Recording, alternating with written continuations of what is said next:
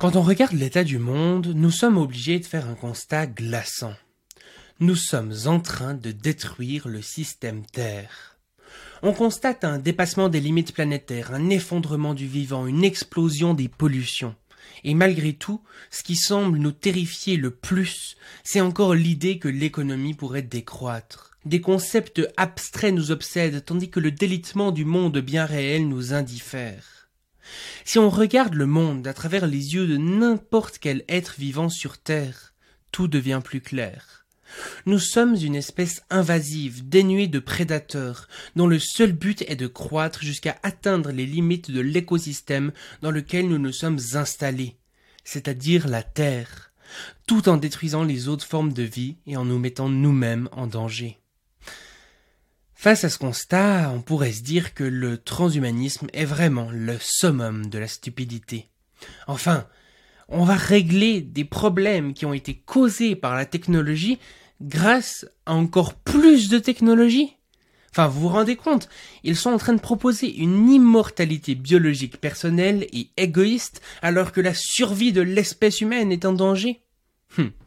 Si les transhumanistes disaient vraiment ça, ça me paraîtrait être de bonnes remarques. Mais est-on vraiment sûr que c'est là leur propos?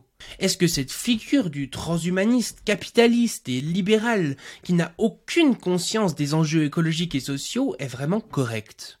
Eh bien, pour le savoir, je serai aujourd'hui accompagné de Marc Roux, président de l'association française transhumaniste. Alors, quel est l'avis d'un transhumaniste comme lui sur des sujets comme le capitalisme, la décroissance ou l'effondrement? Devrions-nous rester dans notre système actuel en espérant que la technologie nous sauve? Eh bien, c'est exactement ce qu'on se demande aujourd'hui.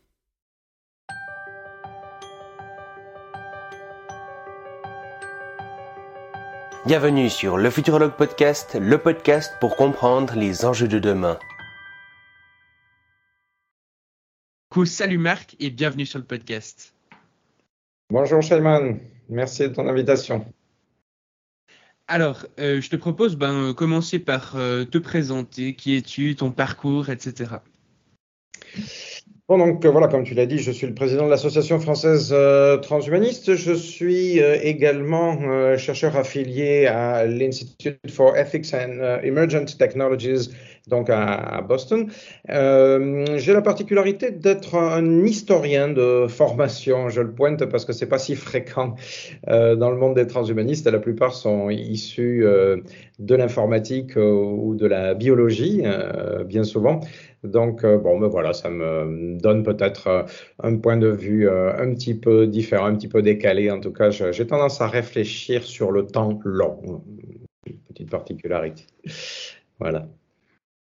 Et puis euh, aussi, pour ceux que ça pourrait intéresser, euh, tu as écrit un livre, si tu pourrais expliquer un petit peu euh, ce que c'est le livre? Le livre s'appelle Technoprog. Il reprend à, la fois le, petit nom de l'association, AFT Technoprog. c'est un ouvrage qui vise deux, choses. D'une part, à présenter le, transhumanisme de manière générale, mais de notre point de vue, euh, donc euh, en, démontant un certain nombre des a priori qui restent assez courants euh, sur le transhumanisme, et d'autre part en développant ce que nous considérons comme étant cette vision techno-progressiste. Donc comment est-ce qu'on peut avoir une interprétation progressiste du transhumanisme? Voilà, pour dire les choses mm-hmm. rapides sur ce livre. Euh, par exemple, toi, en tant que, personne, disons euh, personnellement tes valeurs, est-ce que tu te considères, par exemple, comme anticapitaliste? La réponse simple est oui. ok. quand, je, quand je fais les, les quiz de la politique euh, pour dire, tu sais, de quel parti vous êtes finalement le plus proche, et euh, voilà, je réponds à toutes les questions. Et ça fait deux fois d'affilée, parce que je l'ai fait deux fois. Là, je l'ai fait pour ces élections, comme ça, pour rire un peu. Et pour les élections précédentes, je ne vote pas euh, le résultat pour lequel je, vote, euh, je vote utile souvent. Mais la réponse vraie, c'est nouveau parti anticapitaliste. Ok. Bon, ah ouais. bon, au moins là, c'est clair. Et du coup, pourquoi est-ce que tu te considérerais comme anticapitaliste? Bah, ça, ça paraît quand même comme, quand même quelque, comme quelque chose de vraiment étonnant, je pense, pour la plupart des gens, tu vois. Euh, en tout cas, pour les décroissantistes ou comme ça, il y a souvent vraiment une, euh, une fusion qui est faite entre le transhumanisme et le capitalisme. les transhumanistes sont capitalistes, point barre, tu vois. Moi, c'est ce que j'entends à longueur de conférences d'Aurélien Barraud ou de personnes comme ça, par exemple. Mais parce qu'ils ont intégré la définition du transhumanisme qu'ont proposé les Jean-Michel Beignet et consorts. Mmh euh, donc, ils ont une vision tout à fait restreinte du transhumanisme. Voilà, c'est juste, je pense, malheureusement. Et puis, d'un côté aussi, ça, leur convient. C'est-à-dire qu'ils sont très contents d'avoir ce bouc émissaire. Et au contraire, avoir. je, crains que notre euh, transhumanisme, le transhumanisme techno-progressiste, les dérange. Ça, ça, met euh, par terre une partie de leur argumentation. Euh, ça, chatouille, ça gratte, quoi. C'est ennuyeux. Mmh bon. Alors, dans la question pourquoi précédente. Pourquoi est-ce que tu te considères comme anticapitaliste? Ouais. Bon je pense que la logique capitalistique de, fond, euh, elle est forcément, elle, tend au productivisme euh, et donc bien souvent, euh, elle est absurde. Hein, donc la logique stricte, c'est l'augmentation du capital pour l'augmentation du capital. et cette, cette logique-là, elle a son efficacité dans un certain contexte, euh, je, viens de, enfin, j'ai lu avant-hier et j'ai partagé ce matin avec les membres de l'association française transhumaniste euh, un article que j'ai trouvé tout à fait euh, intéressant parce que c'est deux chercheurs en neurosciences euh, qui euh, constate quelque chose que les transhumanistes constatent depuis dix ans, que les transhumanistes ont dit depuis dix ans, euh, que, qui a été relaté notamment par un philosophe de Oxford, qui est un vrai transhumaniste, qui est Julian Savulescu, et qui a écrit un, ouvrage qui s'appelle Unfit for the Future, et dans lequel il explique, à son avis, que l'humain d'aujourd'hui, grosso modo, est toujours le même humain que celui d'il y a 200 000 ans, donc, euh, euh, d'un point, de vue, du point de vue de l'évolution euh, darwinienne, il est toujours fait pour survivre dans un monde hostile qui est celui de, la savane, dans lequel vivait Homo sapiens. Et que par conséquent, il est tout à fait capable d'être violent jusqu'au meurtre. il est mu par un besoin d'avoir, d'accumulation, parce qu'il ne sait pas de ce dont le lendemain va être fait. Euh, donc, euh, par exemple, ben, s'il trouve à manger, ben, il mange, il mange, il mange, il mange jusqu'à s'en gaver, il devient obèse euh, parce que, en fait, il y a 200 000 ans, ben, le, bosquet de baies, ben, il était vite consommé. Il n'y avait pas de risque d'obésité.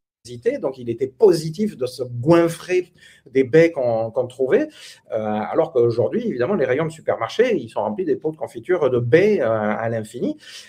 donc, unfit for the present, moi je dis. Il n'est pas unfit for the future. Il n'est pas, c'est pas qu'il n'est pas fait pour le futur. Il n'est plus adapté. Son, cerveau, le fonctionnement neuronal n'est déjà plus adapté euh, à notre euh, quotidien, d'où tout un ensemble de euh, dysfonctionnements, donc y compris la, crise climatique et, d'autres problèmes.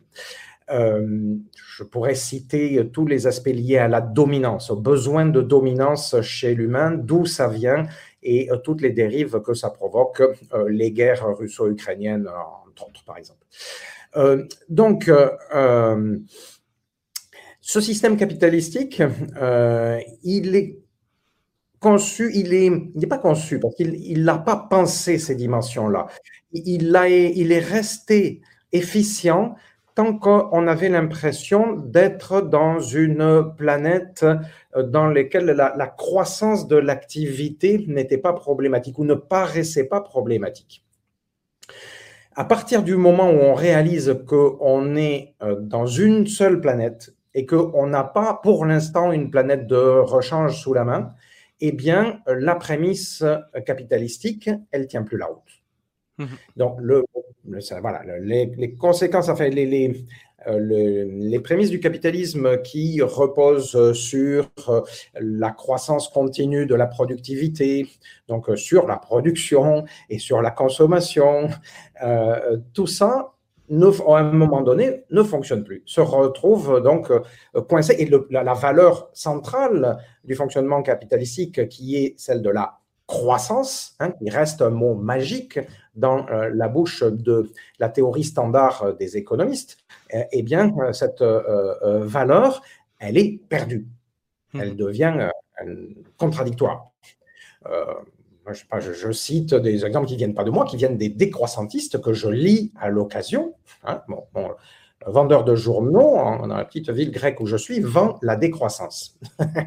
Amusant. Euh, et euh, donc, euh, par exemple, voilà, j'ai appris un beau jour qu'il y avait, je ne sais plus combien, je ne me rappelle plus les chiffres exacts, mais c'était de l'ordre de genre je sais, 100 000 ou 200 000 poulets qui traversaient dans un sens la frontière franco-italienne, pour parler encore de nos amis transalpins, parce que dans une logique pure de marché, il est positif donc il y a des échanges qui se fassent dans un sens. Et puis en parallèle, en même temps, il y a à peu près la même quantité de poulets qui traversent la frontière dans l'autre sens, qui sont des poulets produits, donc élevés en Italie et qui sont vendus en France. C'est amusant, c'est à peu près la même quantité dans un sens et dans l'autre. D'un point de vue, euh, comment dire, euh, purement logique, rationnel, il y a un besoin de consommer. On veut manger des poulets, ok. Euh, c'est bien pour l'alimentation. La, volaille fait partie de l'alimentation humaine euh, normale. C'est pas la pire des viandes. Euh, donc, il y a tel marché, telle quantité de consommateurs en, France. Bon, mais c'est bien qu'on leur donne à manger tant quantité de poulet. Et il y a la même quantité en Italie. C'est bien qu'ils aient leur poulet aussi. Mais là, on fait deux fois le mouvement et, on imagine comment ça se traduit en termes de pollution, en termes de, de, de, besoin d'infrastructures, en, termes de, bullshit jobs, puisqu'on on a besoin du double de transporteurs donc de, de poulet. D'ailleurs, il y aurait besoin, si la production française était vendue aux Français, la production française aux Italiens, il y aurait besoin d'un nombre de transporteurs beaucoup moins important, parce que ça fait des morts sur les routes, on brûle du, du, pétrole, donc de l'essence en quantité démultipliée, etc. Donc tout ça, d'un point de vue écologiste, est juste, paraît juste absurde, alors que d'un point de vue euh, capitalistique et néolibéral, c'est très bien, puisqu'en valeur, la quantité euh, donc euh, de, biens euh, mesurés en dollars ou en euros ou en tout ce qu'on veut, elle est plus que multipliée par deux. Elle est multipliée par près de, deux et demi ou je ne sais pas combien à, cause du fait de ces échanges. ce, petit exemple me paraît assez bien résumer la chose, hein, dire pourquoi d'un point de vue on va trouver que c'est très bien. D'un autre point de vue, on va trouver que euh, c'est absurde, donc euh, plutôt euh, très mal, vu les, conséquences environnementales. donc voilà, je, pense que la, pure logique capitalistique nous fait aller dans le mur, sans même parler ici euh, des, euh, de la dimension sociale de la logique capitalistique. Là, je n'ai cité que à peu près que la, question environnementale, en termes de ressources, etc. si mhm. je rajoute la dimension euh, donc sociale là-dessus, ben, je vais pointer d'autres problèmes. Donc la concentration de la valeur. Hein, le, fait que euh, donc la logique qui permet d'améliorer la quantité de capital, elle passe en général essentiellement par l'amélioration de la productivité, sauf que la répartition des pouvoirs est telle que les gains de productivité, eh bien, ils sont perpétuellement répartis de manière inégalitaire et plutôt de plus en plus inégalitaire, ce qui amène à ce qui est constaté depuis des décennies maintenant, à savoir qu'il y a de plus en plus une part de plus en plus petite de personnes qui contrôle une part de la valeur de plus en plus importante. Et si c'était que des billets de banque, ce ne serait pas trop grave, mais le problème, c'est que la valeur, elle a une traduction en termes de pouvoir. Euh, hmm. Donc, euh, on aboutit en effet à des, euh, des situations d'inégalité sociale qui sont problématique. Euh, alors bon, il y a eu toute une période dans laquelle un discours a dit ah ouais mais euh, c'est pas vrai, c'est pas grave. Regardez au niveau mondial, euh, en fait avec la mondialisation, eh bien il y a un enrichissement d'un plus en plus grand, un nombre de plus en plus important de personnes, ce qui a été en partie vrai. C'est-à-dire les gens qui disaient ça quand même avaient tendance à, masquer soigneusement que dans la même période, dans les pays qui précédemment étaient développés, les classes moyennes étaient en train euh, de se paupériser, ce qui, euh, au passage, à mon avis, est la principale raison du développement de la tendance populiste dans ces mêmes pays, que ce soit la Trumpisation des États-Unis ou que ce soit ce qu'on a vu se développer donc en, en Europe, Orban et Le Pen et, compagnie, Savine, enfin on ne peut pas dire dans tous les pays c'est pareil. Euh, donc c'est le, la paupérisation des, classes moyennes hein, euh, et bon, d'autres facteurs encore. Certains politiques ont une responsabilité par rapport à, euh, donc la logique capitalistique est à l'œuvre là derrière. Et ensuite, je pense que l'essor donc permis aux classes moyennes dans un premier temps, comme on l'avait vu euh, donc en, Occident, elle il ne se fait cet essor que pendant une période donnée.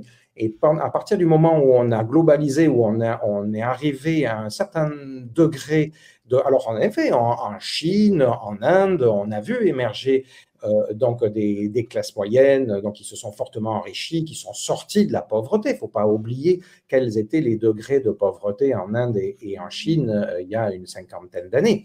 Donc pour des millions et des millions de personnes, ça a été de vrais progrès humain permis par la logique capitalistique, productiviste, etc., euh, en question. Je ne vais pas dire le contraire. Mais ce que je vais dire, c'est que cette logique, elle n'est possible que dans euh, la période où on a possibilité d'externaliser tout un ensemble euh, de, dégâts.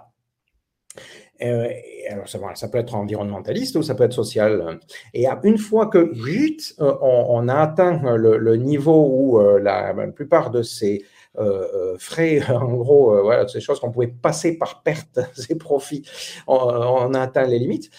et, et, bien, à ce moment-là, on est obligé à nouveau de, de faire payer le coût en interne. À vrai dire, on pourrait continuer dans la même logique, parce justement parce que pour l'instant, l'Afrique n'a pas connu ce niveau de développement. Alors, ce qui est en train de se passer en ce moment, c'est que la Chine, notamment, est en train d'externaliser un certain nombre de ses problèmes, ou l'Europe le fait aussi. Hein. On exporte nos détritus, on, va faire du pillage de ressources. Donc, en Afrique, on, délocalise des usines chinoises et on va les construire en Afrique avec on va créer du lumpen par le prolétariat euh, en Afrique. Donc voilà, on fait, les, Chinois euh, font la même chose que ce qu'ont fait les Européens euh, en, Afrique ou, ailleurs. Ça hmm. fonctionne pendant un certain temps. Alors, un certain temps, ça peut être plusieurs décennies. Donc, du coup, personne ne s'en rend compte. beaucoup de, la, majorité des personnes ne s'en rendent pas compte. mais ça ne fait que on recule pour mieux sauter, ou plutôt on continue à courir et on se rapproche du mur. Euh, donc, euh, euh, le, problème de fond du capitalisme n'est toujours pas résolu. Et donc, de ce point de vue-là, à mon avis, les environnementalistes, les décroissantistes n'ont pas tort surtout. Mhm. À mon avis, ils ont tort ceux qui systématisent leur réflexion, donc qui tombent dans du fondamentalisme écologiste. Hein, les, parmi les, les environnementalistes euh, allemands, je me rappelle, à la fin des années 70, début des années 80, déjà, ils avaient identifié les verts qu'ils appelaient les Fundi, c'est-à-dire les fondamentalistes, et les realos. Hein, les, écologistes allemands se partageaient entre ces deux tendances, donc les pragmatiques d'un côté et les fondamentalistes euh, de l'autre à, mon avis, ni l'une ni l'autre des deux tendances n'ont tout à fait euh, raison. À force de réalisme, on finit par tomber euh, dans de l'économisme euh, parfois. On peut avoir de l'écologisme économiste euh, qui perd le contact avec la réalité. Et de l'autre côté, le fondamentalisme euh, que certains euh, qualifient de Khmer vert, c'est pas gentil, donc ne, propose pas les bonnes solutions non plus. Mais je, pense que donc il y a des, justes milieux par rapport à, ça et, que certaines réflexions, certaines analyses, certaines analyses pardon, décroissantistes pointent les vrais problèmes. Mmh. Et donc, c'est une manière évidemment un peu allongée de, de, dire mon positionnement qui est donc est à l'encontre des logiques capitalistiques encore aujourd'hui euh, dominantes. Et, je dis juste une dernière chose, évidemment, juste pour dire ça, euh, euh, je ne m'oppose pas, par exemple, à la, la propriété privée ou à certaines formes de propriété privée. Donc, je suis pas communiste non plus. Alors, en fait, c'est ça que j'allais te demander, en fait, justement. Parce que ce que tu dis là, est-ce que c'est vraiment le capitalisme ou bien c'est quelque chose d'encore plus global qu'on pourrait appeler une sorte euh, de productivisme à quelque part? Parce qu'on pourrait imaginer, par exemple, des sociétés qui sont euh, communistes euh, et qui fonctionnent peut-être de, de façon productiviste aussi et qui poseraient peut-être les mêmes problèmes d'un point de vue environnemental et social. Je sais pas ce que tu en penses. Je, crains en effet qu'une logique euh, communiste pure telle que le communisme a été conçu à, son origine ne, résolve pas non plus euh, le problème. Euh, parce qu'en effet, le communisme était, et semble-t-il, il est encore assez facilement productiviste. Mmh bon, il y a vraiment des communistes qui ont évolué hein, par rapport à tout ça. Il y a des communistes au sein de l'Association française transhumaniste. donc voilà, on discute très bien avec eux de temps en temps. Euh, euh, mais euh, moi, j'ai quand même tendance à penser que tout ce qui, de, point de vue de ces différentes analyses, veut, systématiser un, un concept, risque d'arriver à, quelque chose qui, qui, qui, peut être contradictoire. Donc, je, je suis satisfait ni par l'un ni par l'autre. par exemple, pour revenir au capitalisme, euh, il y a une interprétation du capitalisme euh, qui pourrait être, à mon avis, peut-être recevable, mais au fond, j'y crois pas. C'est quand on, dit ou on fait dire au capitalisme que euh, ce qui importe, c'est seulement la croissance de la valeur. Mmh. Et alors, à ce moment-là, on peut dire, faire croître de la valeur, il n'y a aucun problème, par exemple, en termes environnementaux, parce que la valeur, c'est quelque chose de complètement immatériel. Donc, euh, on peut mettre de la valeur sur des services qui sont au contraire écologistes. C'est donc la, fameuse idée euh, de créer un marché euh, pour quelque chose comme ben, l'émission de, dioxyde de carbone euh, et dire voilà, c'est très bien en termes capitalistiques, ça on va créer une valeur et on va faire croire cette valeur, mais ce sur quoi euh, porte la valeur, c'est quelque chose qui, est, euh, qui, porte à la décarbonation de l'économie. Et, donc, on peut utiliser les outils capitalistiques comme ça un petit peu dans, dans tous les domaines.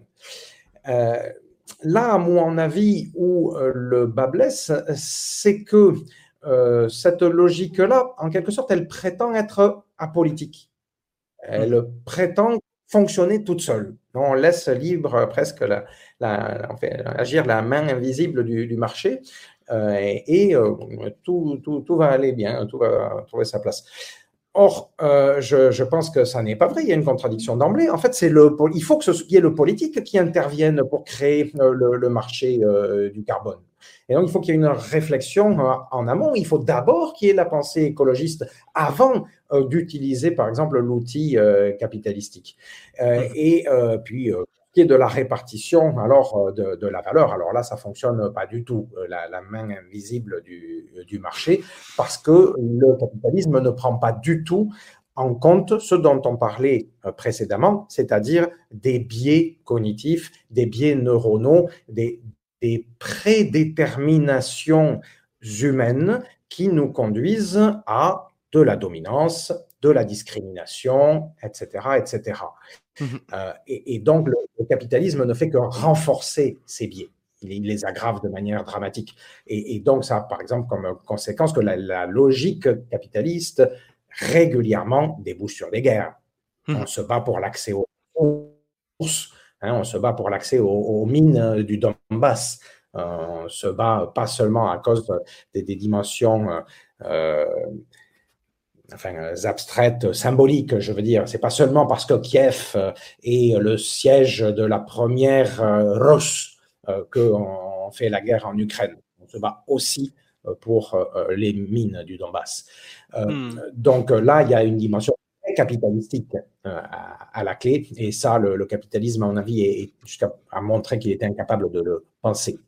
Hmm. Donc, euh, certains des outils du capitalisme peuvent être utilisés, mais le capitalisme ne doit pas être l'alpha et l'oméga de, des, sociétés humaines. Mmh. Et en fait, moi, je me posais une question avec tout ça, si tu veux, c'est qu'on pourrait en gros définir le capitalisme comme euh, trois, trois caractéristiques principales, tu me diras si je me trompe, mais de ce que j'ai compris, en gros, la première chose, c'est la propriété privée des moyens de production. La deuxième chose, c'est euh, la liberté de concurrence. Et puis la troisième chose, c'est souvent une recherche du profit un petit peu comme valeur suprême, avec l'accumulation du capital, etc., qui va avec. Et moi, ce que je me demande, c'est est-ce que finalement, on pourrait pas garder les deux premières choses? Est-ce que les deux premières choses sont problématiques en soi? C'est-à-dire que par exemple, si on remplace cette euh, recherche de l'accumulation du profit, etc., par euh, donc par exemple l'augmentation du PIB ou ce genre de choses, par des indicateurs beaucoup plus pertinents qui prennent en compte euh, la nature, l'humain, etc. Est-ce que garder les deux premières choses, donc la propriété privée des moyens de production et la liberté de concurrence, eh ben ça continuera à poser des problèmes quand même, etc. Ou bien est-ce qu'un capitalisme dénué de cette notion un peu productiviste, si tant est que ça soit possible, pourrait fonctionner? Ma réponse pour moi, c'est que euh, tant que l'humain reste l'humain que nous connaissons depuis 200 ou 300 000 ans, eh bien, euh, ces seules euh, bases continueront à provoquer des catastrophes.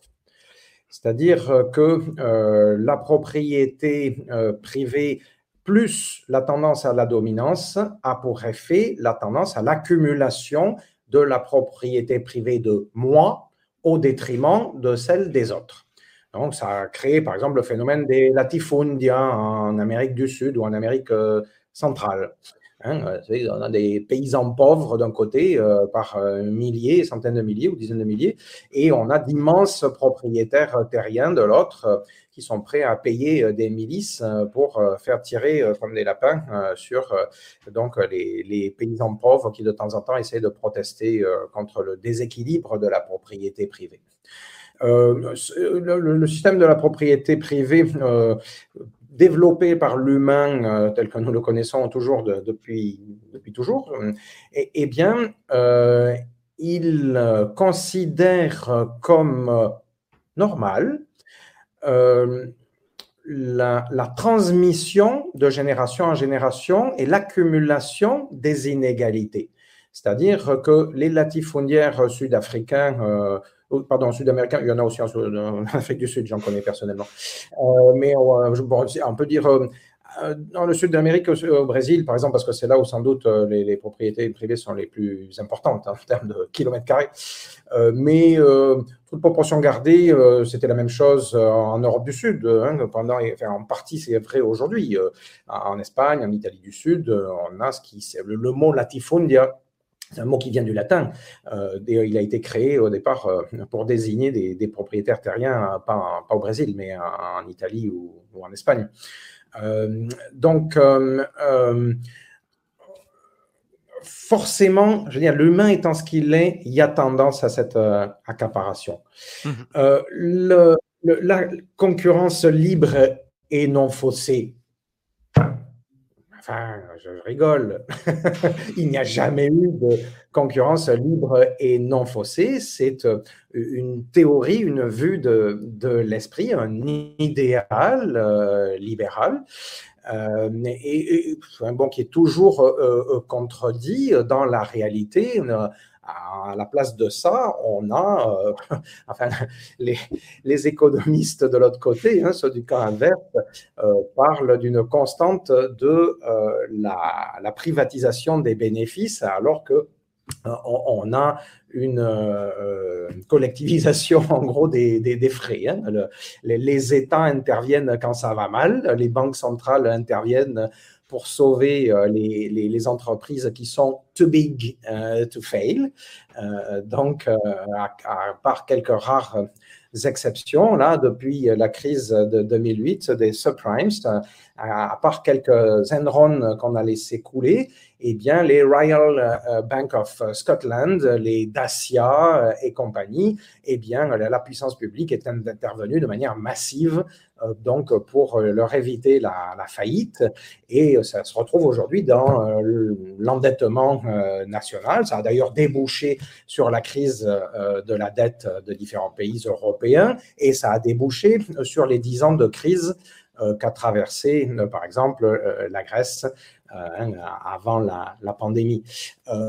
donc, liberté, enfin, pardon, concurrence est, libre et, non faussée, mon œil, pour rester poli. Donc, euh, euh, voilà, euh, ça, c'est comment dire, au contraire, hein, la, concurrence n'a jamais été libre et, non faussée. La question, c'est à quel moment les puissances publiques interviennent et de quelle manière elles interviennent dans le jeu des marchés. Mmh. moi, à titre personnel, je fais partie des gens qui disent que les systèmes de marché ont des intérêts, ont des avantages. Euh, on a vu ce que ça donnait quand on essayait de faire disparaître euh, les marchés, euh, donc dans les pays qui ont essayé d'appliquer le communisme réel. donc, je pense qu'en effet, ça n'est pas une bonne idée non plus. Là aussi, l'humain, avec le cerveau qu'il a, avec son besoin d'avoir, Hein, avoir avec un A majuscule, l'avoir, L apostrophe avoir, substantivé. Avec son besoin d'avoir, il ne peut pas fonctionner euh, dans, un, dans un monde communiste. On, l'a vu. Hein. il a besoin de son l'open terre, il a besoin de pouvoir se projeter dans quelque chose qui lui, lui appartient. Euh, il a besoin d'ailleurs d'un minimum de possibilités de projection euh, dans les générations futures. Donc, par exemple, faire disparaître toute forme d'héritage, à mon avis, serait également une erreur. Euh, je suis plutôt contre euh, la manière dont sont véhiculés les héritages de nos jours, et depuis longtemps. Je, pense que c'est une des manières principales par lesquelles on perpétue les inégalités. Mais par contre, vouloir faire disparaître toute forme d'héritage, à mon avis, avec l'humain tel qu'on le connaît, serait une erreur également. Ça, ce n'est pas supportable. Euh, en termes d'identité, encore une fois. Euh, mais euh, donc, pour autant, je pense que tout ça a besoin d'être fortement et très fortement régulé d'une part, et d'autre part, je pense qu'il nous faut travailler sur la condition biologique de l'humain qui est là. Ouais, c'est ça que j'allais dire finalement. Donc, toi, tu penses que le, la solution à tout ça, finalement, c'est de modifier la condition biologique de l'humain, parce que il y a enfin, disons, peu importe le système euh, qu'on mettra en place, si bon soit-il, la condition biologique fait d'elle-même que ça crée euh, des dominations, euh, enfin, tout un tas de, choses négatives, quoi. Je pense que 5000 ans d'histoire nous ont maintenant largement démontré tout ça. Mmh Peut dire que, avec Churchill que la démocratie est le moins pire des systèmes, je, je le crois assez mais on en voit les limites. Et si on réfléchit aux raisons euh, de ces limites, je pense que c'est à nouveau à l'intérieur de chacun d'entre nous qu'elles se situent. Et donc, pour exemple, je, repense à l'article dont je parlais tout à l'heure, hein, euh, qui euh, donc reprend cette argumentation des transhumanistes qui dit que les humains sont biologiquement plus en phase avec le fonctionnement de leur euh, société. Euh, les auteurs de l'article proposent à nouveau de travailler euh, par le politique, par l'éducation, par la culture, pour arriver à améliorer nos tendances destructrices de l'environnement. C'est très bien, mais ce n'est pas suffisant. Mmh. Ça ne résoudra pas, à mon avis, les problèmes de fond parce que l'humain restera l'humain. Et en effet, oui, en, bon transhumaniste, je considère que euh, il faut assumer, il faut assumer notre capacité récente à intervenir de manière délibérée jusqu'à notre fonctionnement psychologique. Ça fait peur, c'est difficile, c'est compliqué. Pour l'instant, technologiquement, on le fait un petit peu mais on le fait de manière grossière. Il ne faut pas oublier qu'on le fait depuis longtemps, mais on le fait très mal.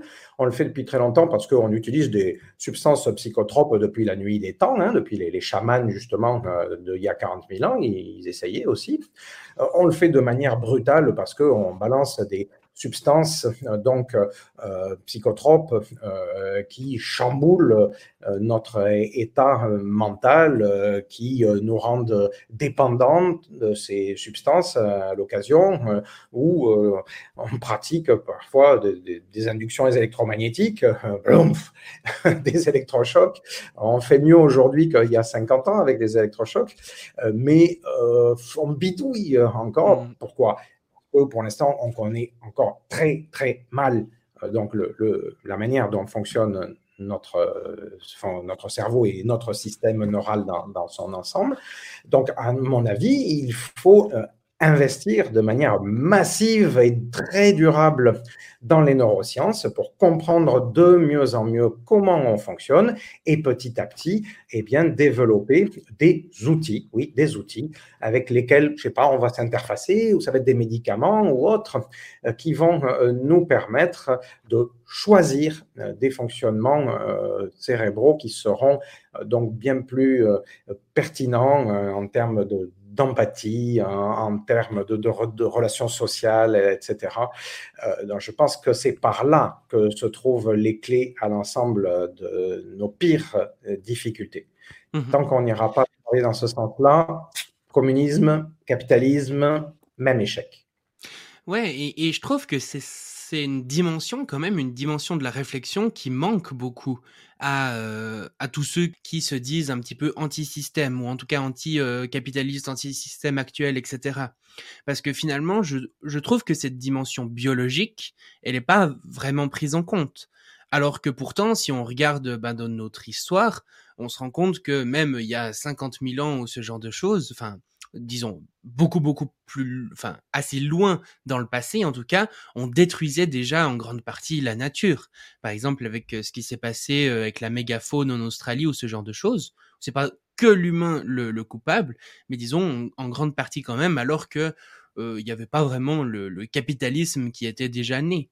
Donc, à quelque part, euh, c'est euh, dans la biologie même de l'humain finalement qu'il y aurait peut-être quelque chose à trouver.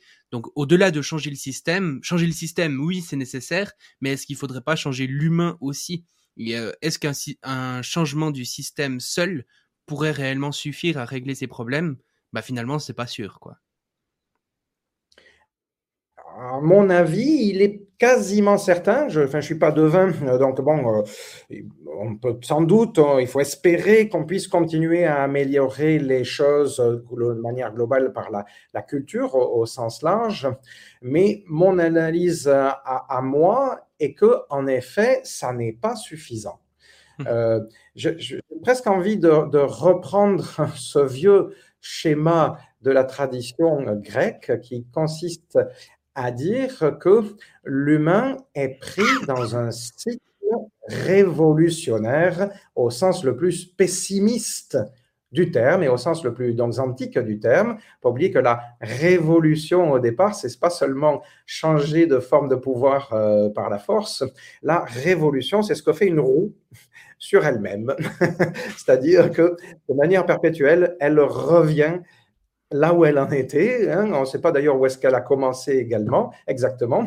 Mais le principe des révolutions, c'est une, succession continuelle de régimes politiques allant euh, donc de la, euh, par exemple, de la tyrannie à la monarchie, parce que quelqu'un prend le pouvoir de manière illégitime au départ, c'est ça la tyrannie, puis il installe sa famille et de manière héréditaire, donc ça devient une monarchie, puis cette monarchie, eh bien, elle finit par être remise en cause, éventuellement elle peut se transformer en, en oligarchie. Euh, puis au bout d'un moment, euh, ça finit par euh, mal tourner. La, population se révolte contre l'accaparation du, pouvoir. On bascule dans une forme d'anarchie. Et puis de cette anarchie finit par émerger une personnalité. Alors, pardon, il y a la démocratie dans l'entretemps.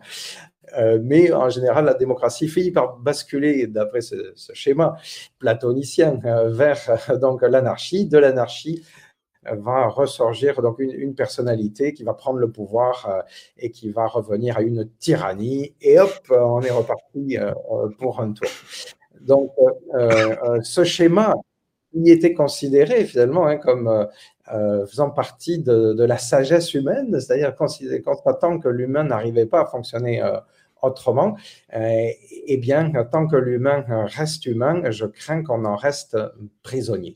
Alors, est-ce qu'on se dit que ben, c'est bien comme ça, c'est notre destin, c'est la volonté des dieux, que sais-je et, donc, c'est pas grave, il suffit que la roue continue à, tourner.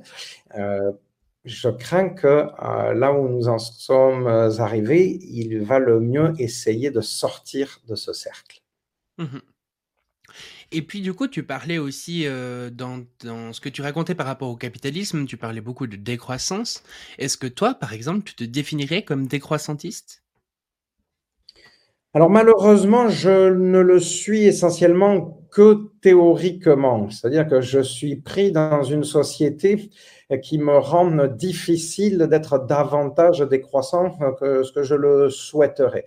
Disons que le principal acte de décroissantisme que euh, j'ai réellement effectué, euh, il a consisté à arrêter de vivre euh, dans l'agglomération parisienne et à venir habiter dans une périphérie, donc on dit en géographie, on dit rurbaine, euh, donc, il, se trouve donc dans, une petite île et dans un pays qui n'a pas le PNB euh, de la France, mais donc il se trouve euh, en Grèce.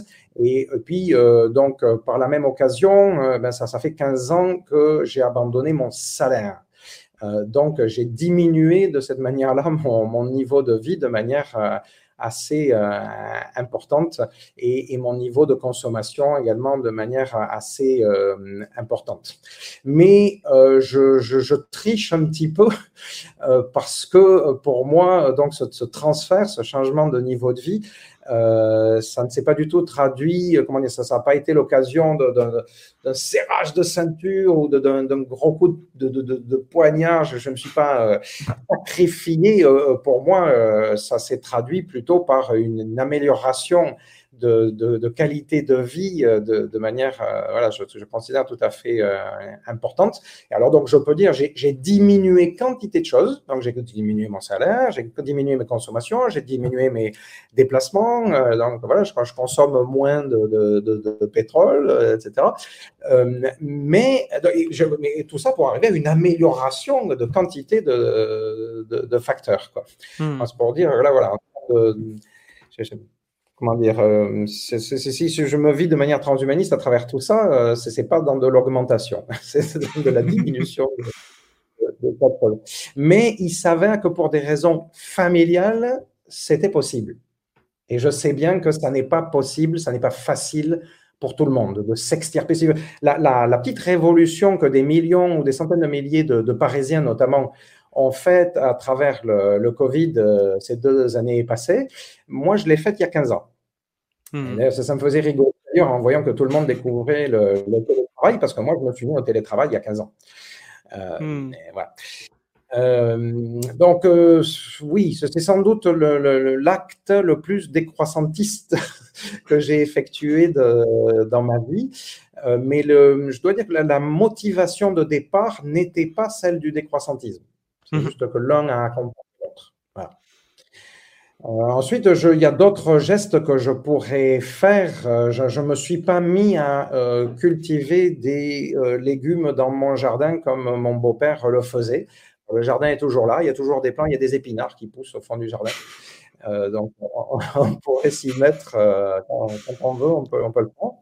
Mais après, il y a d'autres choses. Par exemple, oui, on, a investi, mais ce n'était pas, pas original en Grèce. Hein. Comme tout le monde, on a un chauffage solaire enfin chauffage, je veux dire l'eau chaude, l'eau chaude est, largement euh, euh, solaire, mais c'est banal en Grèce. Euh, j'ai pas eu à faire une révolution des croissantistes pour ça. Mmh et après, on y réfléchit. Il y a d'autres aspects pour lesquels ben, ça nous est arrivé à investir de, cette sorte. On a fait isoler notre terrasse. c'est une manière de, de, faire un petit peu de décroissantisme. On consomme moins de pétrole juste en travaillant sur les matériaux. Voilà. Euh, mais bon, à mon goût, on pourrait faire plus. Mmh il y a encore la marge. Et puis disons, au-delà euh, de ton exemple personnel, euh, je pense que beaucoup de gens en fait voient une, euh, une contradiction entre le fait de se dire on va continuer à améliorer les techniques, les technologies, les sciences, etc. Et puis on va diminuer notre consommation d'énergie et de matières premières, par exemple. Toi, c'est des, des choses qui te semblent quand même compatibles du coup? Parfois oui, parfois non. Ça dépend des technologies euh, qui sont développées. Euh, il y a des technologies euh, qui sont très très gourmandes en énergie et en matières premières et il y en a qui ne le sont pas. alors il faut trouver les meilleurs équilibres. je ne suis pas spécialiste, comment dire, de, tout ça, notamment. je, je sais bien qu'il y a un certain nombre de technologies sur lesquelles mise les transhumanistes, qui au moins à court ou moyen, moyen terme peuvent être problématiques euh, en termes d'énergie et encore plus en termes de matières premières. Par exemple, euh, les transhumanistes misent beaucoup sur le développement euh, de l'intelligence artificielle pour, par exemple, faire des progrès dans la connaissance du, processus de vieillissement ou, comme je l'ai dit tout à l'heure, dans les progrès des neurosciences. Euh, pour ça, pour développer l'intelligence artificielle, il faut une certaine quantité de, matières premières, il faut une certaine quantité d'énergie. Cela dit, c'est pas la même chose euh, de consommer ces matières premières, cette énergie, pour permettre euh, de faire des progrès scientifiques dans les labos et de développer la consommation de cette énergie et de ces matières premières pour développer l'Internet, euh, le smartphone dans toutes les poches, euh, voire euh, aujourd'hui ou demain le métavers, et faire en sorte que des millions et des millions de personnes puissent de plus en plus s'échanger des commentaires par Twitter et compagnie interposés sur le dernier match de foot ou donc puissent développer des, accès considérables à différentes formes de divertissement. Hmm. Qu'est-ce fait de l'intelligence artificielle.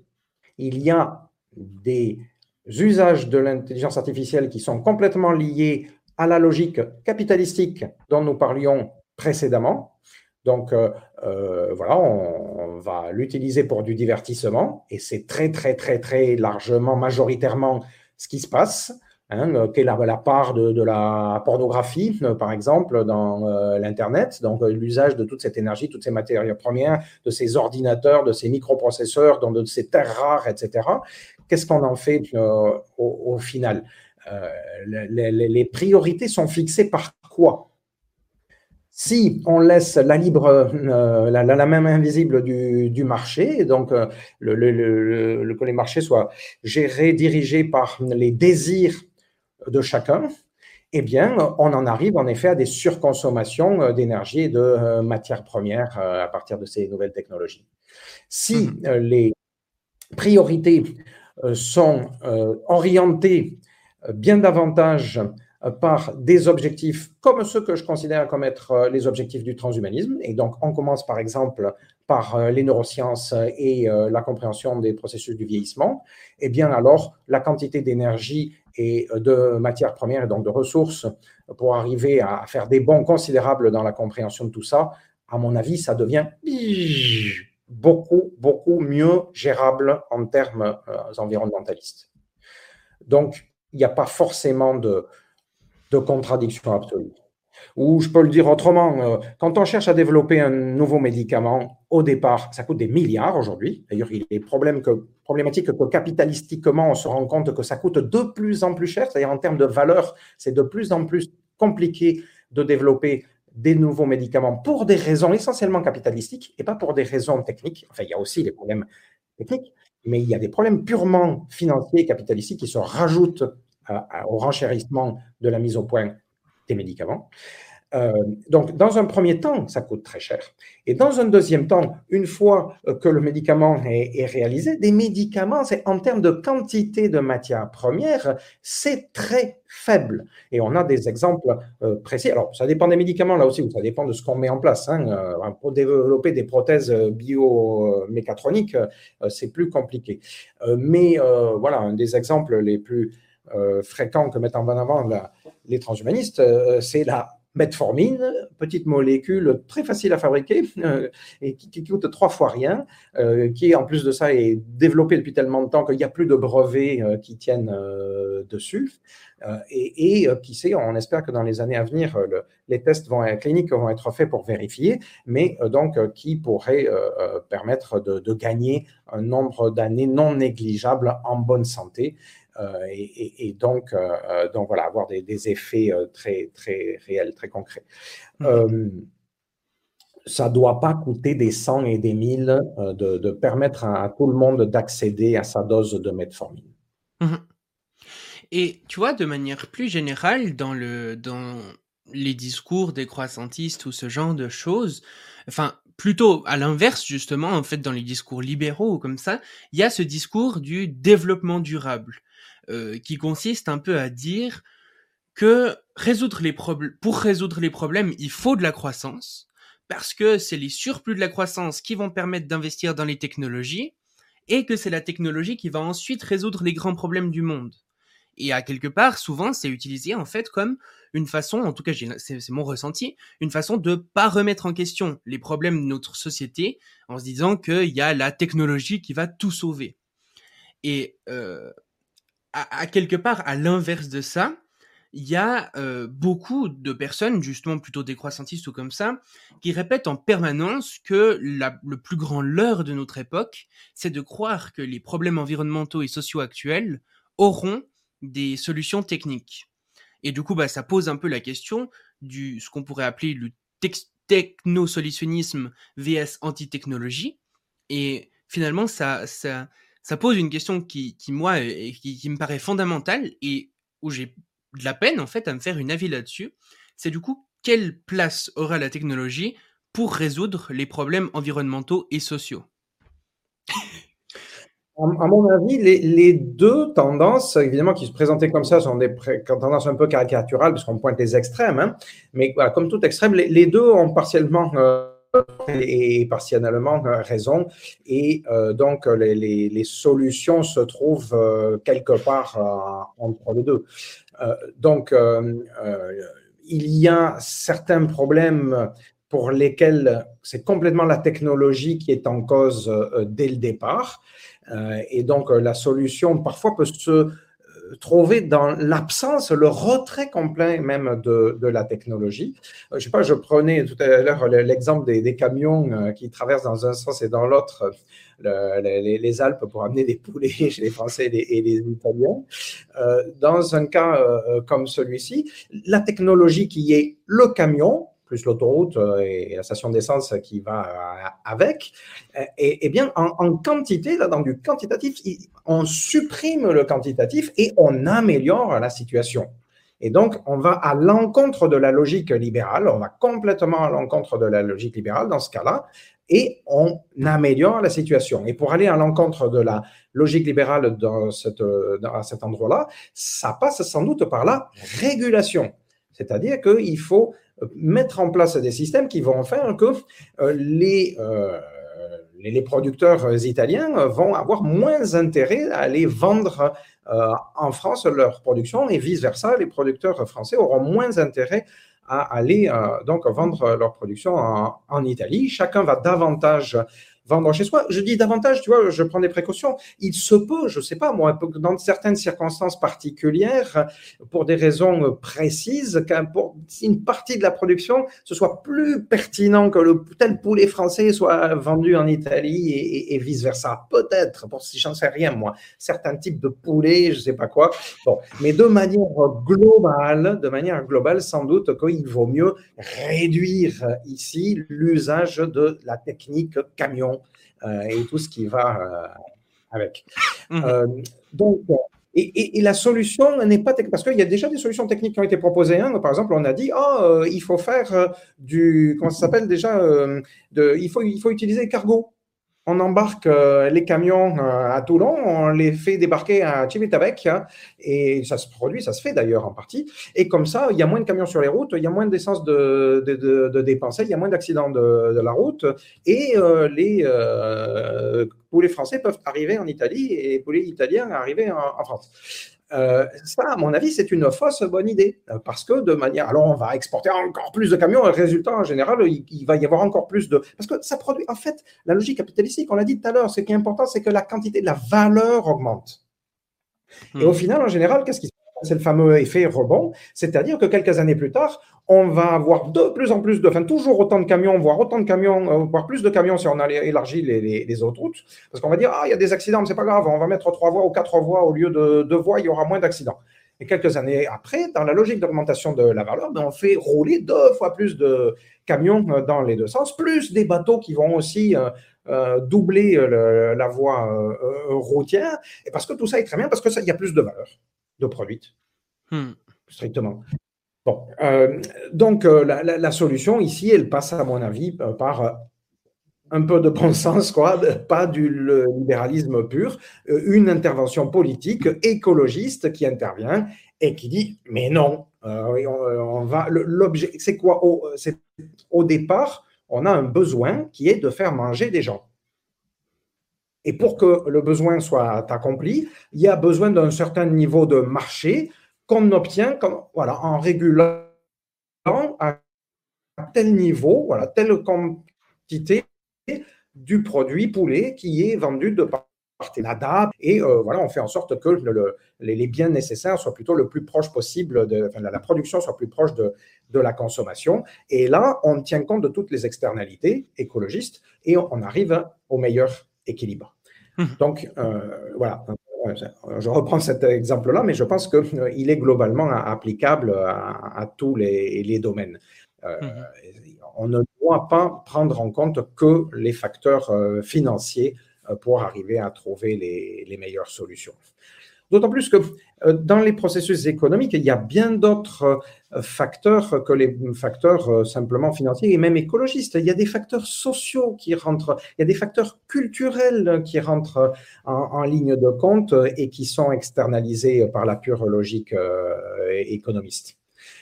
Donc, voilà, tout un ensemble de raisons qui font que, pour moi, les, les, éléments que tu, que tu rappelais et qui opposait euh, radicalement euh, une logique économiste d'un côté à une logique écologiste euh, de l'autre, et, bien, il ne fonctionne complètement dans aucun des, deux cas. Et au contraire, il faut que ces deux logiques dialoguent. Et encore une fois, il faut même rajouter d'autres logiques par-dessus ça pour arriver à trouver de meilleures solutions. Et donc là, tu as, donné un super exemple du coup euh, de pourquoi le techno-solutionnisme à tout prix, sans prise en compte du système derrière des individus, etc., n'a pas tellement de sens. Est-ce que tu pourrais faire la même chose, mais dans l'autre sens? C'est-à-dire, euh, ben, euh, quel exemple tu pourrais donner à un, quelqu'un qui est décroissant puis qui te dit euh, mais non mais la technique de toute façon euh, c'est mauvais. Il faut surtout pas parler euh, du fait que certains problèmes puissent être résolus par la technique parce que ça risque de dévier les gens de l'objectif principal quel changement de système derrière etc qu'est-ce que tu répondrais à quelqu'un qui te dit ça? D'abord, je pense que tout décroissantiste sérieux, je l'ai lu plusieurs fois, en fait, n'envisage pas du tout, du tout de renoncer à toute technique. N'importe quel décroissantisme sérieux dit Mais attends, on nous caricature en nous disant qu'on va nous ramener euh, au fond de la caverne. Et ils ont raison de protester contre cette caricature-là. En réalité, euh, les décroissantistes, à mon avis, ne proposent pas de renoncer à toute technologie. Euh, donc, ils proposent, ils demandent de remettre la technologie à peu près à leur place.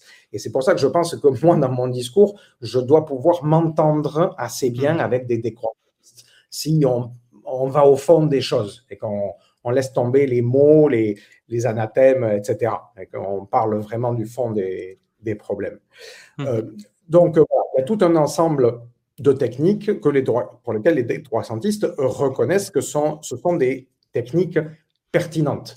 Quand on propose de retourner à des modes de production euh, agricoles euh, qui soient euh, plus proches des équilibres de la nature, au sens de ce qui fonctionne par la manière dont, ça naît, que ce soit des animaux ou des, ou des, plantes, ça ne fait pas du tout disparaître toute technique. Il n'est pas question de renoncer à l'irrigation, que je sache, chez les décroissantistes.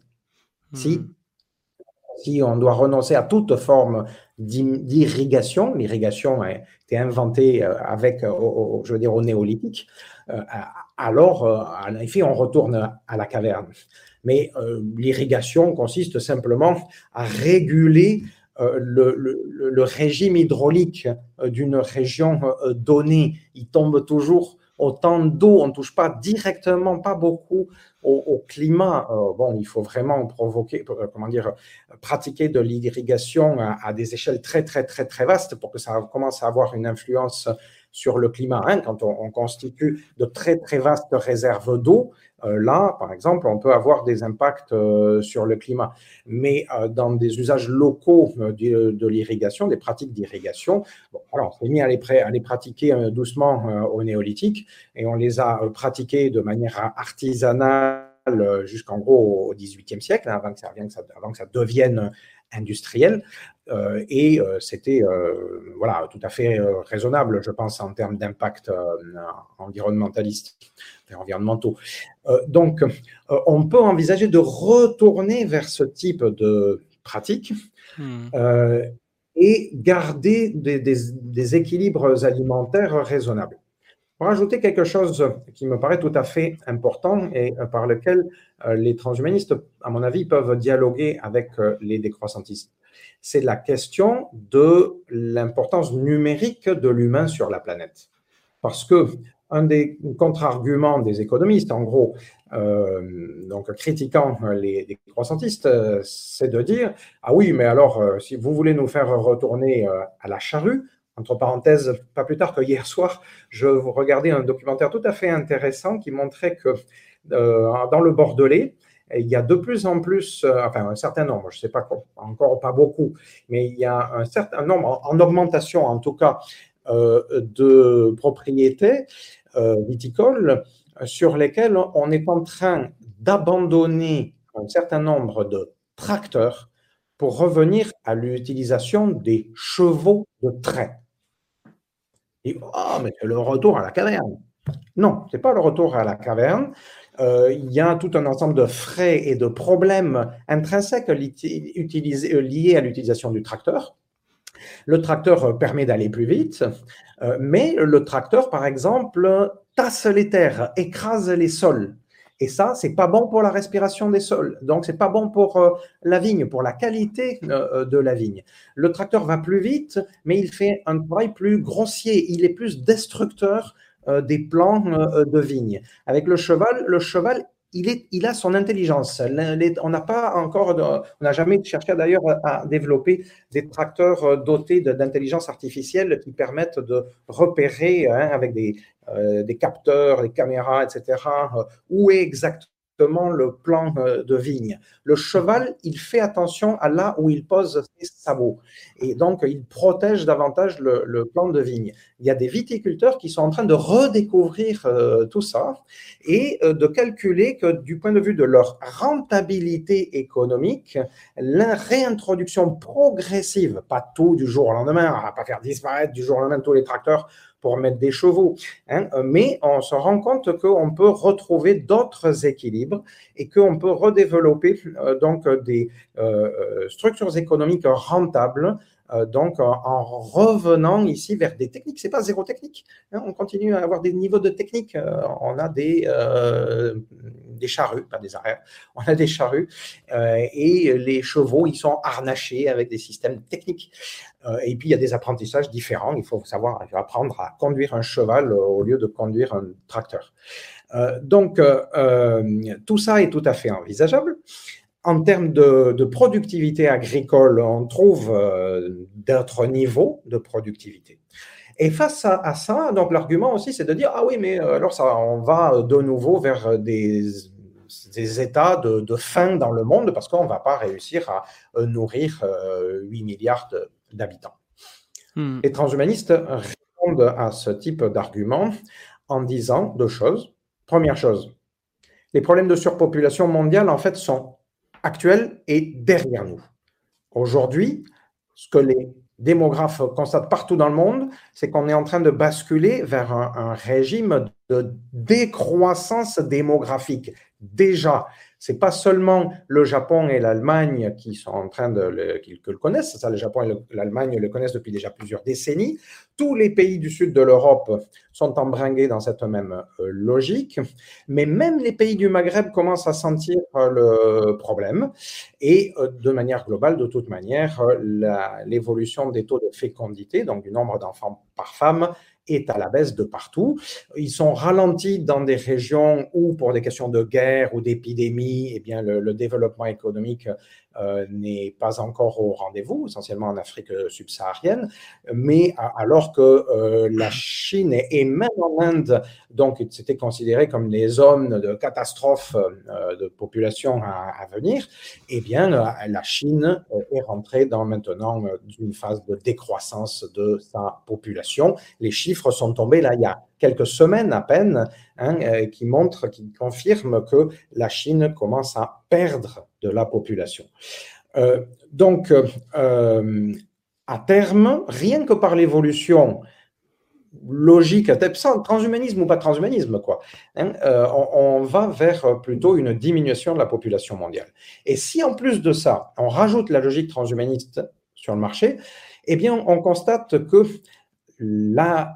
l'augmentation, pour le coup, de la durée de vie, et notamment de la durée de vie en bonne santé, elle a des effets culturels qui poussent encore davantage à une baisse du nombre d'enfants par famille.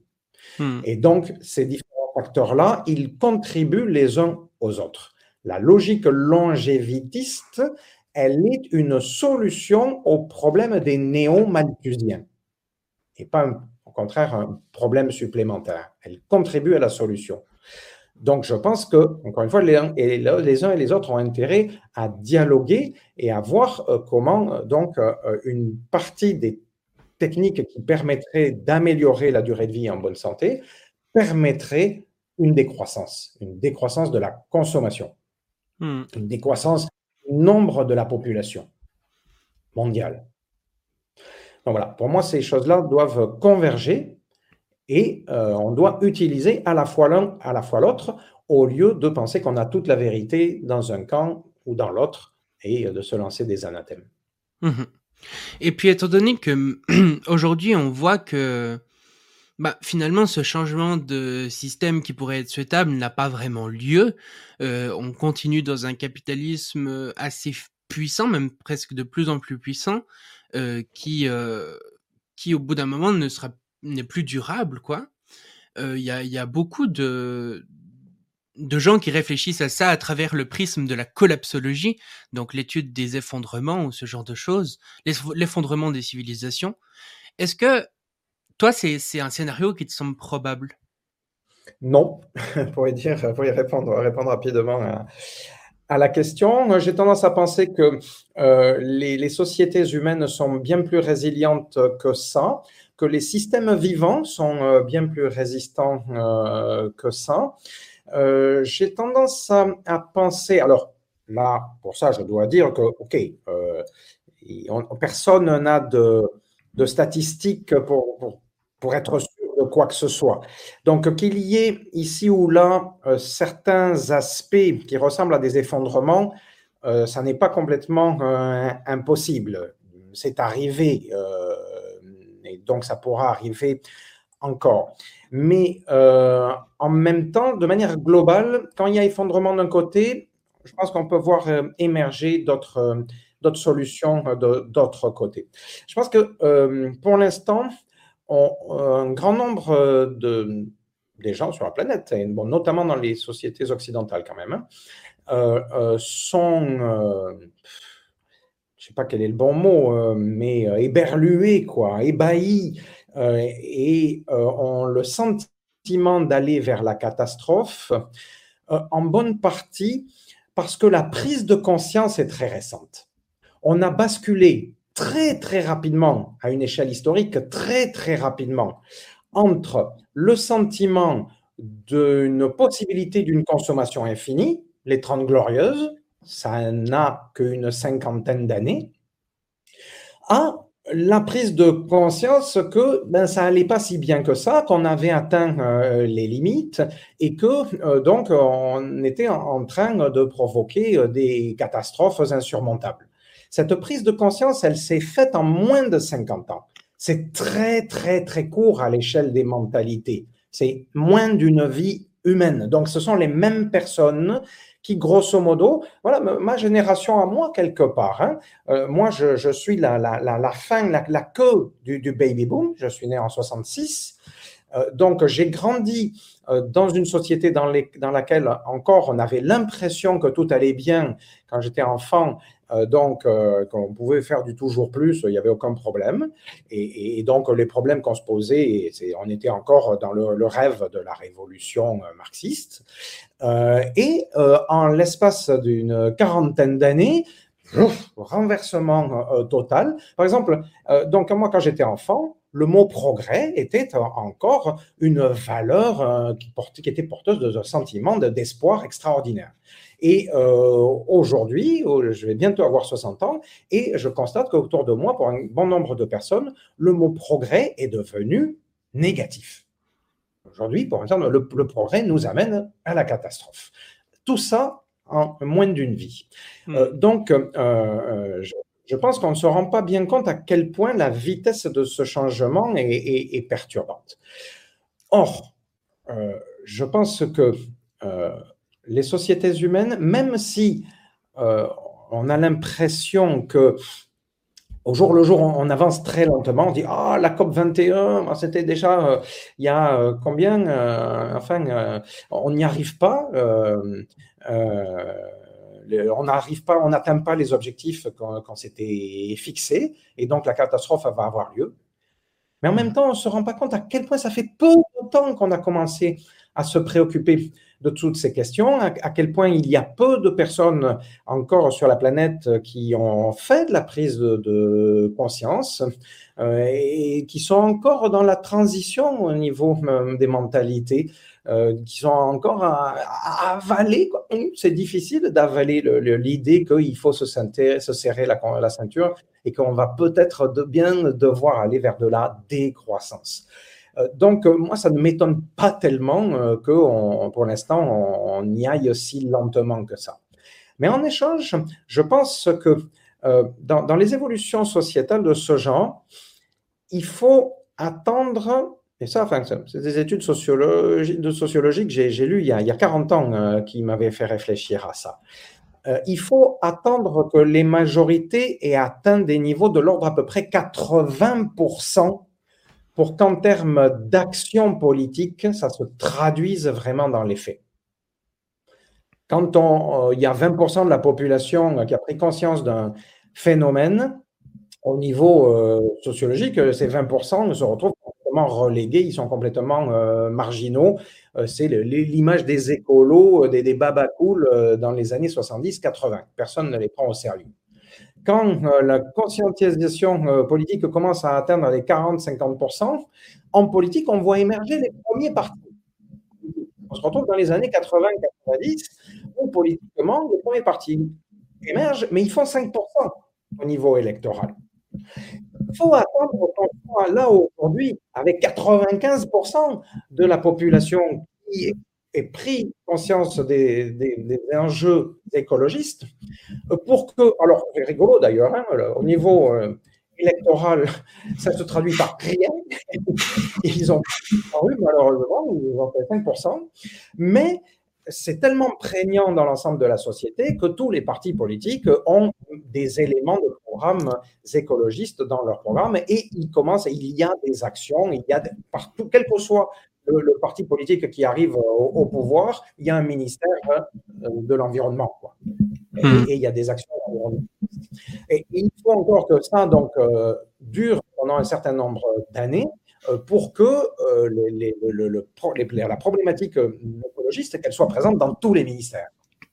même au ministère de la Défense, on fait de l'écologie, même au ministère de national, on fait de l'écologie, etc. Et alors là, on commence à vraiment à, voir bouger les choses. Mais ensuite, avant que ce soit vraiment efficace, il faut encore un certain nombre de dizaines d'années. enfin, ça me fait dire aussi qu'il n'est pas impossible que le, les actions écologistes accélèrent de manière assez brutale dans les mmh. décennies à venir. Pour tout, ce je viens de dire, à cause de l'évolution des, mentalités, à cause de l'arrivée à maturité d'un certain nombre de technologies, euh, à cause du fait qu'on se retrouve au pied du mur et que l'intérêt économique soit tel que ben, l'ancien système ne fonctionne plus, alors euh, impérativement, euh, on passe par des, pratiques écologistes. et tout ça peut se faire assez, assez vite. Alors, dans l'entretemps, il y a des catastrophes. Dans l'entretemps, euh, les températures continuent à grimper. Euh, dans l'entretemps, euh, la pollution continue à, augmenter, etc. Hmm. Mais là à dire que l'espèce humaine va disparaître parce que donc la, prise en compte de tout ça va arriver trop tard, je pense que c'est lié à d'autres processus psychologiques. C'est-à-dire que le catastrophisme, c'est confortable. Hmm. C'est une dimension millénariste. C'est-à-dire que ça permet de se dire, moi, nous et mes amis, nous avons raison. Hmm. Et euh, voilà, enfin, on voit de nouveau enfin, quantité de mouvements de gens qui ont aussi, qui ont autant raison que ce que les révolutionnaires trotskistes ou maoïstes avaient raison dans les années 60. Mmh. Mais en fait, je pense que la, la plupart des collapsologues seraient assez d'accord avec ce que tu dis. Parce que, en fait, on a une, une, un imaginaire collectif, un peu de l'effondrement, qui est un choc euh, brutal, où on va tous finir en Mad Max, ou bien euh, l'humanité va disparaître. Mais en réalité, quand on lit les écrits des collapsologues, c'est pas vraiment ce qu'ils disent. Eux, ils parlent un petit peu de ce dont tu as parlé toi. C'est-à-dire euh, de... Et puis, il y a les militants de la collapsologie euh, qui, eux, vont faire un message de survivalisme parce mhm. que euh, le, le, le zeitgeist, l'environnement, euh, les, enfin, les je veux dire, le, contexte social les a convaincus que ça allait seulement être la catastrophe. Mais oui, je suis d'accord.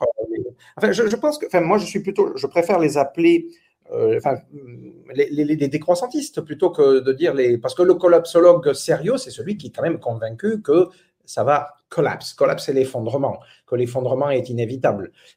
moi, pas forcément inévitable. Hein. Par exemple, euh, je pense à des gens comme Pablo Servigne ou comme ça qui disent justement que qu'il est temps de changer, qu'il y a plein de choses qu'on peut mettre en place pour euh, que ça n'arrive pas. Mais simplement, ils étudient, il y a quelque part l'effondrement pour que ça soit pris en compte, que ça soit une possibilité, quoi, qui, qui est important à prendre importante à prendre en compte pour mieux s'y préparer aujourd'hui. Mais c'est vrai qu'il y a certaines personnes qui vont dire que c'est inéluctable, mais je pense pas que c'est les, les, plus grands noms de la collapsologie, honnêtement.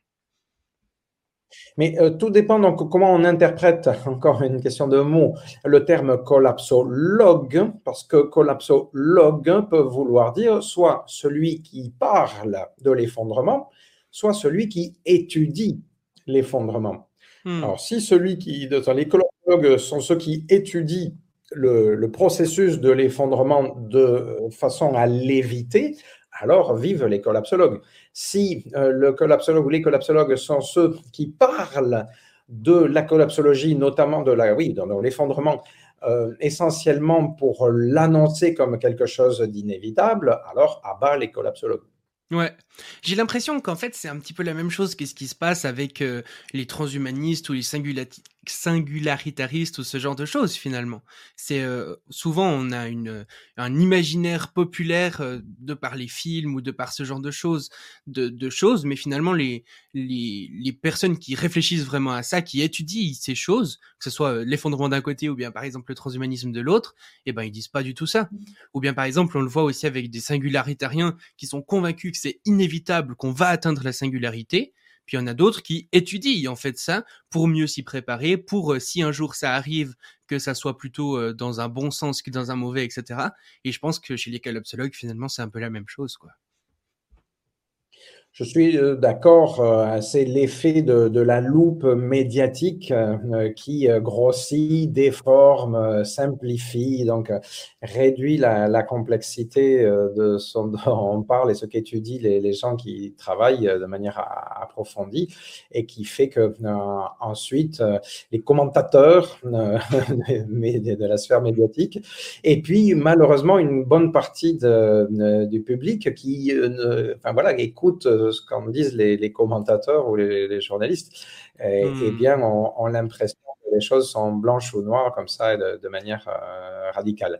Et alors là, il y a tout un gros, gros, gros travail et puis une grosse responsabilité aussi qui se retrouve dans les mains des médiateurs, comme par exemple la chaîne YouTube Le Futurologue. Magnifique. Et euh, bon, du coup, ça fait un sacré moment qu'on parle. C'était vraiment super intéressant. Je te propose qu'on passe aux questions de fin. Ça te joue Oui. ouais. Alors, du coup, euh, la première question de fin, c'est de manière générale, est-ce que tu penses que l'avenir sera mieux ou pire qu'aujourd'hui?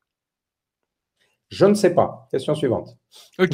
je n'ai pas de boule de cristal. Je ne sais pas de quoi l'avenir sera Si tu devais mettre une probabilité? Je, pense que l'humanité ne va pas disparaître euh, comme cela. Euh, alors ça, c'est plutôt optimiste. Je, ne sais, pas si euh, donc euh, c'est la voie hyper capitalistique qui va euh, l'emporter ou si les transhumanistes technoprogressistes, par exemple, vont réussir à imposer leur vue. donc non, ça, je, ne sais vraiment pas. crainte et espoir, les, les, deux vont en même temps. moi, à partir de cette question, la seule chose que je conclus, c'est qu'il faut s'engager dans un combat politique pour éviter les dérives euh, donc hyper capitalistiques, euh, les plus ségrégationnistes, euh, et au contraire aller vers des, voies qui, permettent davantage d'harmonie, de, bonheur pour tous. Mmh et du coup, on a pas mal parlé d'anticapitalisme, etc. La deuxième question de fin, c'est quelle est ton utopie? Parce que bah, c'est bien beau d'être anticapitaliste, mais du coup, on est pourquoi, quelque part? C'est quoi le système euh, qu'on veut voir? Donc, euh, quelle est ton utopie à toi? Bon, enfin, je pense que je l'ai dit peut-être en, creux euh, à travers tous nos, échanges. Euh, mais euh, voilà, personnellement, si j'essaie de me projeter, je pense que ce qui est souhaitable, c'est une humanité dans laquelle on arrive à moduler davantage nos tendances à la dominance, notre tendance un peu atavique à la, xénophobie, euh, à l'avoir, euh, dans, lequel on arrive à contrôler chacun individuellement, euh, tout ça, dans lequel on a des outils pour donc moduler tout ça, et où donc le, fait d'avoir la, la, possibilité de moduler nous fait nous rendre compte que on a tendance, on a intérêt, je veux dire, à euh, vivre davantage en harmonie les uns euh, avec les autres, donc à pas imposer de trop notre dominance sur euh, les voisins. On a intérêt à un certain degré d'empathie permanent, parce qu'on se rend compte, alors il faut faire attention avec l'empathie. Trop d'empathie peut déboucher sur des phénomènes collectifs de véritables délire collectif euh, parfois, euh, pas assez euh, d'empathie, et bien voilà nous, fait nous comporter de manière qui peut aller jusqu'à des, comportements à peu près inhumains. donc on devrait pouvoir, il faudrait arriver à moduler nos degrés d'empathie de manière à trouver les meilleurs équilibres. arriver donc à, à s'entendre sur ce qui est le plus important du point de vue euh, des valeurs euh, humaines. Alors euh, là, c'est enfin, comment dire, je pourrais m'amuser à égrener ce que je considère comme les valeurs humaines les plus importantes. ça peut aller dans des tas de différentes directions. Ça peut être la, la, la fraternité, ça peut être la créativité, euh, ça peut être l'inventivité, la curiosité, enfin bon, euh, ça peut être des tas et des tas de, euh, choses. mais ce qui, ce qu'on a dit plutôt, c'est que tout cela, ça ne se résume pas à, de la forme, hein, ça, n'empêche pas de, des quantités de choix très très divers, et, et, donc en même temps, eh bien, c'est compatibles avec des degrés de liberté très, très importantes. donc voilà, cette, utopie, puisque c'est une espèce d'utopie que tu m'amènes à essayer de, décrire, elle essaierait sans doute de rester assez vague et surtout de, parler de, de valeurs. Et mmh. à partir du moment où on est d'accord sur ces valeurs de base, et alors tout le reste devrait être possible. Euh, mmh. donc voilà, je ne m'avancerai pas bien davantage. Hein. Je pense qu'il faut discuter, il faut qu'on ait de cette discussion sur les valeurs. Et à partir de là, on doit pouvoir continuer à vivre ensemble de manière heureuse et harmonieuse. Magnifique. Et du coup, euh, dernière question de fin. Si tu étais sur une scène avec euh, un podium, quoi, l'humanité entière face à toi, et euh, tu as une, deux minutes pour leur faire un discours, pour leur faire le, passer le message que tu veux. Quel message tu aimerais leur faire passer? Qu'est-ce que tu leur dirais? Alors là, tu me poses une colle parce que je me suis jamais posé la question de, de cette manière-là mais une ou deux minutes, euh, enfin quelque chose ultra court, quoi. je sais pas moi. C'est bête, hein, mais c'est pour, dire aussi vite, et de, essayer de trouver quelque chose qui soit aussi universel, universellement euh, audible. Tu sais, je, pense que euh, le, un, des éléments que tu trouves dans le message chrétien, genre euh, aimez-vous les uns les autres, c'est pas mal comme point de départ. Hmm. Euh, c'est-à-dire, en tout cas, il devrait y avoir quelque chose comme ça dedans pour être, pour, être audible. Parce que, par exemple, le, la valeur de la vie, la valeur intrinsèque de la vie semble être universelle, présente dans toutes les cultures. Donc, ça aussi, c'est un point de départ qui, va complètement avec. Je sais pas, hein, il faudrait trouver des mots pour euh, dire à quel point la curiosité. Voilà, j'essaierai de trouver. Euh, il faudrait que j'ai réfléchi davantage le, truc un petit peu à l'avance, euh, mais trouver les quatre ou cinq mots qui, qui, fassent parler des, des, valeurs justement qui me paraissent les plus importantes chez l'humain. Donc le respect de la vie en est, en est une la, dimension humaine, le mot humain est bien quand même. Je trouve que, je, vois, par exemple, les Occidentaux se chamaillent entre eux parfois en disant Ah oui, mais les, droits de l'homme, c'est une, invention euh, occidentale. Euh, et en fait, euh, on a voulu imposer ça aux autres, mais c'est pas évident que ce soit universel. Mais quand tu discutes avec voilà, des, Arabes, des Camerounais, j'ai adoré euh, les quelques ouvrages que j'ai lus du philosophe euh, franco-chinois, enfin, euh, qui a beaucoup travaillé, qui est sinologue en même temps, qui s'appelle François Julien. et il a un de ses bouquins dans lequel il, arrive à dire les droits de l'homme, si on essaie d'y réfléchir en positif, finalement, c'est peut-être pas universel. On essaie de les imposer tels qu'ils ont été écrits en Occident, c'est plus universel. Mais si on y réfléchit en négatif, en Chine par exemple, c'est-à-dire qu'on commence à y réfléchir quand il manque. Et là, en creux, on s'aperçoit qu'ils sont indispensables. Et on peut discuter de manière universelle en parlant de ce qui manque quand les droits de l'homme ne sont pas là. C'est intéressant comme manière, je trouve, de réfléchir à la question. Euh, donc, euh, euh, ça veut dire qu'il y a quand même des valeurs,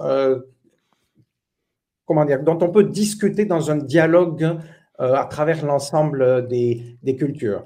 Et on s'en rend compte aussi quand on se rend compte à quel point ce, message des, droits de l'homme, eh bien, ils sont encore aujourd'hui tout à fait importants chez des intellectuels qui ne sont pas occidentaux qui sont africains, qui sont asiatiques, qui sont sud-américains, euh, etc.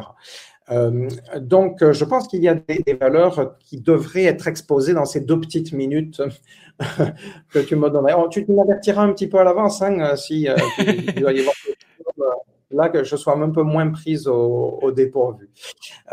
donc voilà, le mot humain, avec ce qu'il y a derrière, serait sans doute essentiel. Mais il y a une autre dimension de humain qui pour moi est tout aussi essentiel, dont j'ai parlé une fois ou deux, mais je pense qu'il devrait être présent dans les deux minutes, c'est le mot curiosité. Parce que je pense que le mot curiosité, il est lui aussi indissociable du fonctionnement du vivant. Moi, pour moi, je, vais peut-être essayer de conclure en, rappelant ça. Ce qui est absolument fondamental dans tout, tout, tout, tout, tout, tout, ça, c'est la perpétuation d'une forme de conscience. Il faut qu'il y ait conscience parce que il faut qu'il y ait discours sur soi-même. Il faut ce qu'a ce qu'a exprimé Carl Sagan en disant à travers nous, l'univers se regarde. S'il n'y a plus ça, plus rien n'a de sens. Hein, il peut y avoir des planètes, il peut y avoir des, origines vivantes, des petites bactéries qui se baladent, etc. Mais du point de vue humain, ça n'a plus de valeur. Il n'y a plus de valeur. Donc, perpétuation d'une conscience d'origine humaine, et donc d'origine vivante, qui est le vivant comme principe fondamental au départ. Et le vivant comme principe fondamental, il a la perpétuation de lui-même, donc l'homéostasie, et la perpétuation de son message essentiel, c'est-à-dire la projection, c'est-à-dire les générations futures, la transmission du message d'ADN si on veut, mais du message culturel également euh, chez euh, les humains. Et pour que ça fonctionne, pour que ça puisse durer sur le long terme, le vivant, il a besoin de quelque chose d'impératif, de nécessaire, il a besoin de la curiosité, il a besoin d'explorer son environnement. S'il n'explore pas son environnement, il crève, il n'est pas adaptable à l'évolution de l'environnement, donc il disparaît, il n'arrive plus à transmettre son euh, message euh, vital, donc il disparaît. Il a impérativement besoin de la curiosité. Hmm. Donc dans mes deux minutes, il faudrait que j'arrive à, à caser ça. Voilà principes élémentaires du vivant, curiosité, projection. Magnifique, trop bien. Je me réjouis d'écouter les discours. En tout cas, si on organise ça un jour, euh, ça pourrait être sympa. Super. Eh ben, écoute, merci beaucoup pour ce long entretien. Et euh, bah, si les gens sont arrivés jusque-là, les, courageux qui sont arrivés jusque-là, qui sont intéressés par tout ce qu'on a dit, euh, je pense forcément qu'ils ont envie d'en savoir plus sur toi et ton travail. Donc, où est-ce qu'on peut les renvoyer? Au jour d'aujourd'hui, euh, l'essentiel se trouve euh, sur euh, le site de l'association française transhumaniste Technoprog. Donc c'est là que je publie tous mes articles. bon, le livre Technoprog a été une première étape de synthèse. donc ça peut être un raccourci, disons, on retrouve tout de manière, enfin, à peu près tout de manière condensée, mais non, jusqu'à 2016, l'année de, publication du livre. Depuis 2016, j'ai continué à publier de temps en temps des articles euh, sur le site où euh, donc j'ai développé, j'ai rajouté un certain nombre de mes réflexions. Et puis, je, vais, euh, puisque tu m'en donnes l'occasion, je, je, vais rajouter quelque chose que je n'ai jamais dit de manière publique jusqu'à présent, mais je, le dis exprès pour me forcer moi-même à travailler dans cette direction. ça fait quelques années maintenant euh, donc, j'essaie de travailler à temps perdu euh, donc sur un nouveau bouquin. Euh, et ce nouveau bouquin, je, pour l'instant, je, je, passe énormément de temps à travailler la notion, les notions de frontières, limites, seuil. Mais vraiment, j'ai des pages et des pages et des pages là-dessus. Et ça me paraît, parce que ça me paraît euh, tout à fait euh, essentiel d'arriver à expliciter ces notions-là, de, de, montrer à quel point elles sont importantes dans la réflexion euh, transhumaniste. Et donc, bon, il y aurait sans doute une dimension, ben ouais, faut dire, on dit ça comme ça, quoi, une dimension philosophique plus, plus importante dans, dans ce bouquin. Euh, donc voilà, j'espère que je finirai par m'y mettre de manière plus euh, soutenue, parce que pour l'instant, ces dernières années, euh, je, n'y arrive que de manière pointillée. Quoi. Et à un moment donné, il faudra que ça prenne, ça accélère. Ouais. voilà, merci. Ah bah je me réjouis de, de, lire le livre. En tout cas, si une fois il sort, euh, on pourra te réinviter du coup pour discuter de, de ces nouvelles notions que tu vas y développer. L'interview est déjà prête. Bon. Espérons que voilà. Alors du coup, je vais mettre euh, en description le lien de l'association française transhumaniste, le lien euh, de ton livre, et puis euh, on se programmera une, une, une interview quand il sortira le prochain. Merci beaucoup d'avoir discuté de tout ça avec moi et à très bientôt. Merci à toi pour cette occasion. À bientôt.